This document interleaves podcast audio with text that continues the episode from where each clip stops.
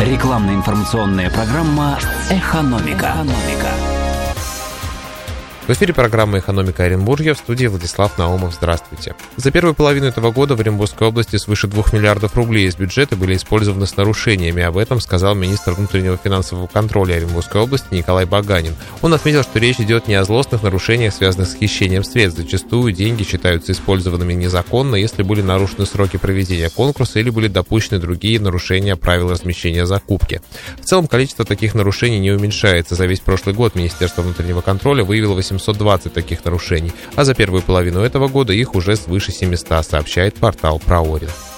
Оренбургская область получила диплом победителя в номинации за эффективную организацию межбюджетных отношений на региональном уровне. Его вручили министру финансов региона Татьяне Машковой на Московском финансовом форуме, говорится на сайте правительства Оренбургской области. Кроме того, в номинации управления муниципальными финансами был отмечен Сорочинский городской округ. Рекламно-информационная программа «Экономика». «Экономика».